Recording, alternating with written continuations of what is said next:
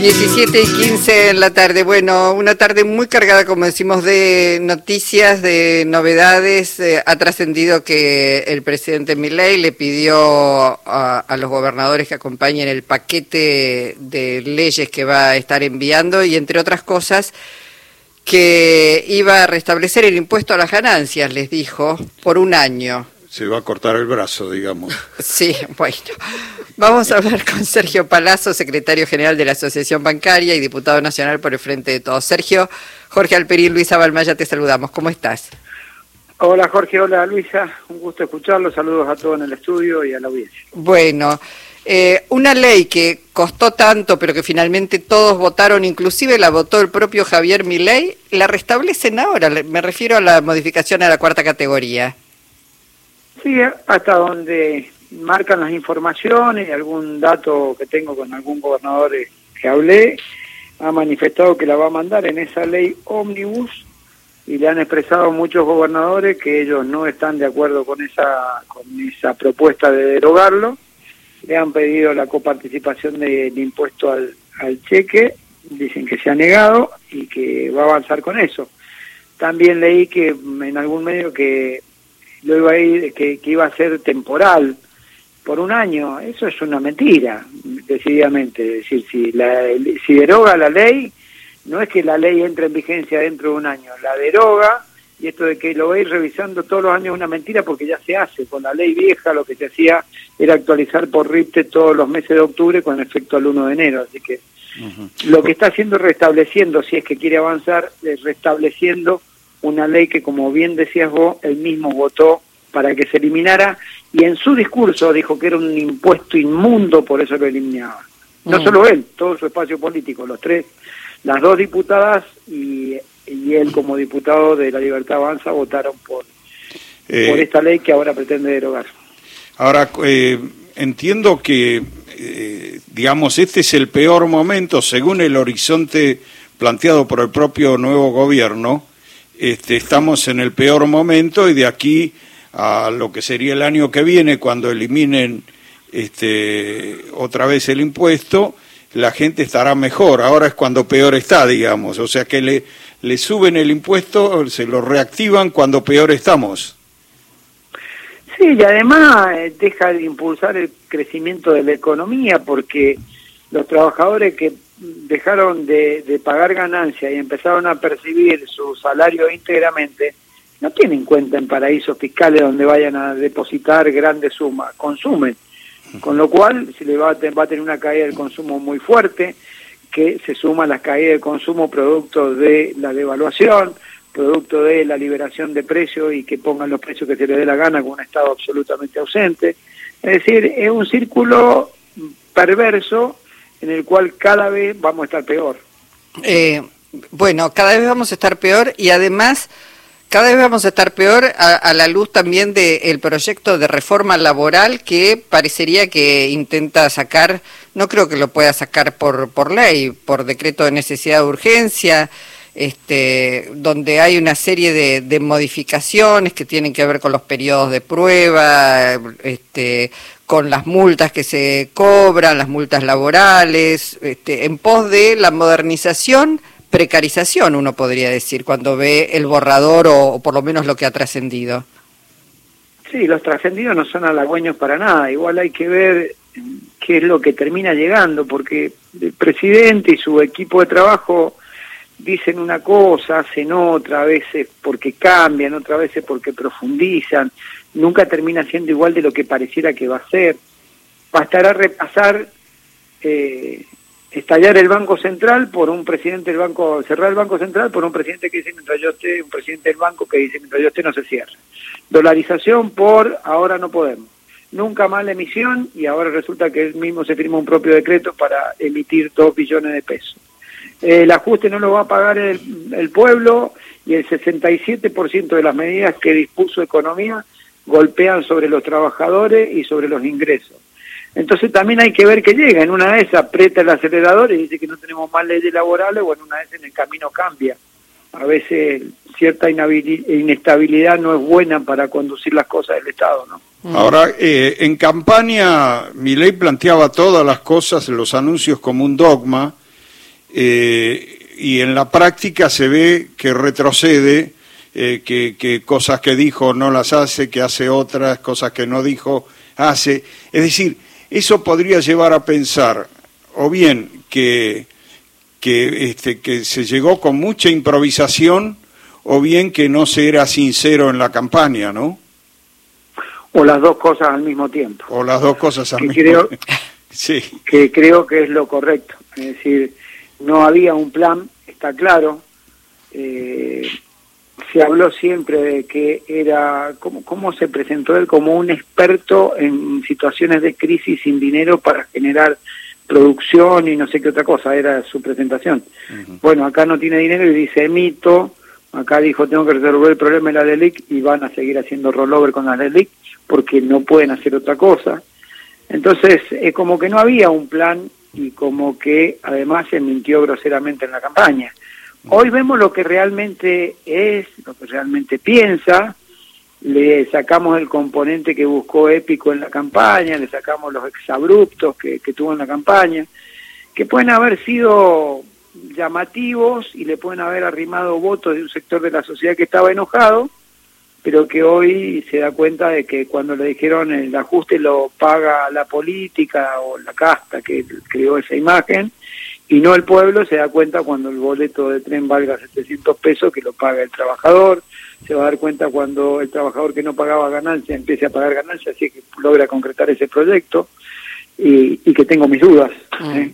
quiero aclarar que tengo mis dudas que pueda concretarlo, pero bueno, vemos la verdadera cara de lo que siempre fue, es decir, un ajustador serial, en donde absoluta y deshumanizadamente decide liberar los precios, llevar el dólar a 800, y no importa si la gente puede comer o no, o ir a una zona devastada como Bahía Blanca y decir que se arreglen con los recursos que tienen. Claro. Ahora, Sergio, es cierto que uno ve a este gobierno en una semana y un poquito más que asumió que dice una cosa, hace otra, va, vuelve, desanda, pero mientras termina de eh, acomodarse y creo que al mismo tiempo testear el ánimo de la sociedad, el ajuste es brutal. La devaluación no tiene registro de una devaluación, digamos, semejante en la historia de Argentina. Y, digamos, el empobrecimiento de, la ciudadanía eh, está a todas luces. Eh, ¿Cuál es el límite, el tiempo que se le da a un gobierno más? Porque, digo, e, es cierto, lo, lo votó el 55% de la población, aún diciendo que iba a hacer esto. Pero la verdad es que... Eh, digamos, es catastrófico lo que está pasando. Bueno, me permito discernir con lo que está diciendo. Sí. No dijo tanto que iba a hacer esto. Algunas cosas dijo y otras no. Él dijo, el ajuste no lo va a pagar el pueblo, lo está pagando el pueblo. Entonces ahí no dijo que lo iba a pagar el pueblo. Mintió. Sí. Él no dijo, voy a restituir impuestos a las ganancias. Votó a favor de la eliminación de ganancias y después de haber ganado y antes de asumir le preguntaron en un programa de noticias y dijo voy a mantener la ley vigente. Entonces, mucha gente que si le hubiera dicho, che, mira, el ajuste lo va a pagar vos porque el boleto va a valer tanto, etcétera, en una de esas no lo terminaba votando. Yo difiero, dijo la verdad de algunas cosas, no todas. En las más gruesas y en las que van a pegar más fuerte le mintió a la sociedad. ¿Y el margen cuál es entonces? Eh, ergo, el margen es cuando no puedas empezar a cubrir necesidades básicas como la alimentación. Ahí se acaban todos los programas, todas las suposiciones económicas, las proyecciones que si dentro de un año estamos mejor o peor. Cuando la gente no pueda abastecerse de lo mínimo que es la alimentación, va a generarse una situación de conflictividad y a esa gestión de conflictividad te acompaña en un protocolo con el cual te dicen que eh, te, van a, te van a investigar, te van a hacer inteligencia, te van a meter preso, y concluye ese círculo perverso cuando ayer la ministra de Capital Humano amenaza diciendo algo que ya había hecho el presidente, pero profundizó ella diciendo que es en su casa, porque el que va a la marcha no, va a cobrar más el plan. ¿Y después qué? Es decir, después si yo voy a la marcha, ¿y después qué? Mi hijo no va a poder ir a la escuela porque ellos dicen que no el que va a un hospital público no va a poder ir al hospital público porque fuiste a una marcha. ¿Qué es lo que sigue después? ¿Cuál es el límite? ¿Dónde, ¿Dónde tienen el límite? Si la protesta es algo consagrado en la Constitución y, y, y, cualquier ciudadano puede manifestarse. Ahora, otro factor muy, muy para prestar atención es que mi ley eh, hablaba de la motosierra contra el Estado y creo que muchísima gente que lo votó pensaba que el Estado es algo ajeno, que no tiene nada que ver con su vida eh, y entonces le parecía maravilloso porque porque en la pandemia hubo un sentimiento de bronca contra el Estado, como un Estado opresor, por errores del gobierno de Alberto respecto de aquel cumpleaños. Digo, de algún modo se, se generó una bronca contra el Estado imaginándolo como algo ajeno, que no tiene que ver con la vida de la gente, y me parece que este, lo que están haciendo es desmantelar ese Estado social y la gente lo va a sentir más que nunca, claro. Pero por supuesto, un Estado presente significa que vos no podés, siendo uno de los países productores de, energía o de petróleo, si querés un rubro de petróleo, pagar la nafta eh, a valores dólares como se paga en otro país, porque vos la producís, debes, tener un diferencial. Para eso está el Estado cuando subsidia una tarifa de luz, para que todo el mundo pueda tener energía. Eh, porque si vos liberás los precios en, totalmente, y todos son precios a valor dólar y tus salarios son en peso. Con lo cual, eh, sos pobre vas a ser más pobre, y si no tenés, es medio como que arreglátela, y si querés protestar, te meto preso porque tengo un protocolo que me permite meterte preso. Eh, es una consecución de violencia que se inició con una campaña verborrágica muy violenta durante el proceso electoral y cuyas medidas son violentas y violentan a la sociedad más vulnerable de la Argentina. Mm.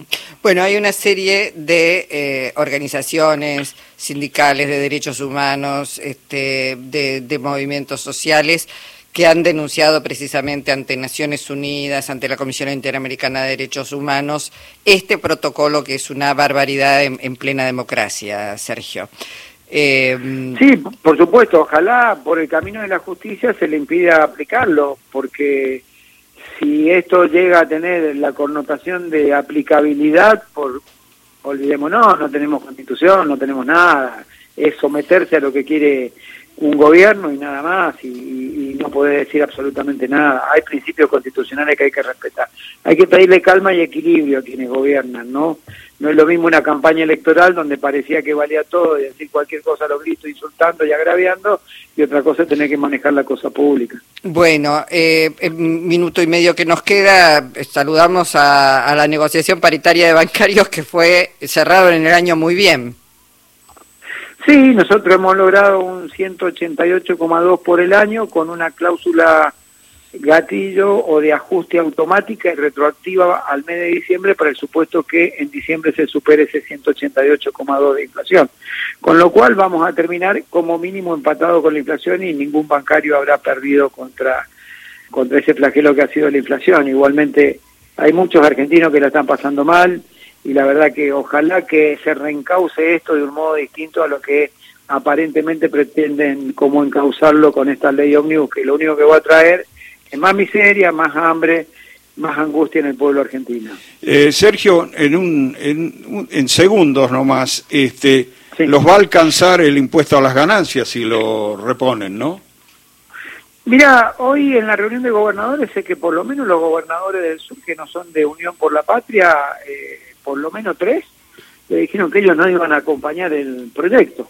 Mm. Y también hoy recibí por parte de mis compañeros de Chubut eh, una carta creo que envió uno de los legisladores junto por el cambio que proviene del sector sindical diciendo que él tampoco va a acompañar. Entonces me parece que va a ser contar voto a voto a ver si es que eh, puede derogar la ley. ¿eh?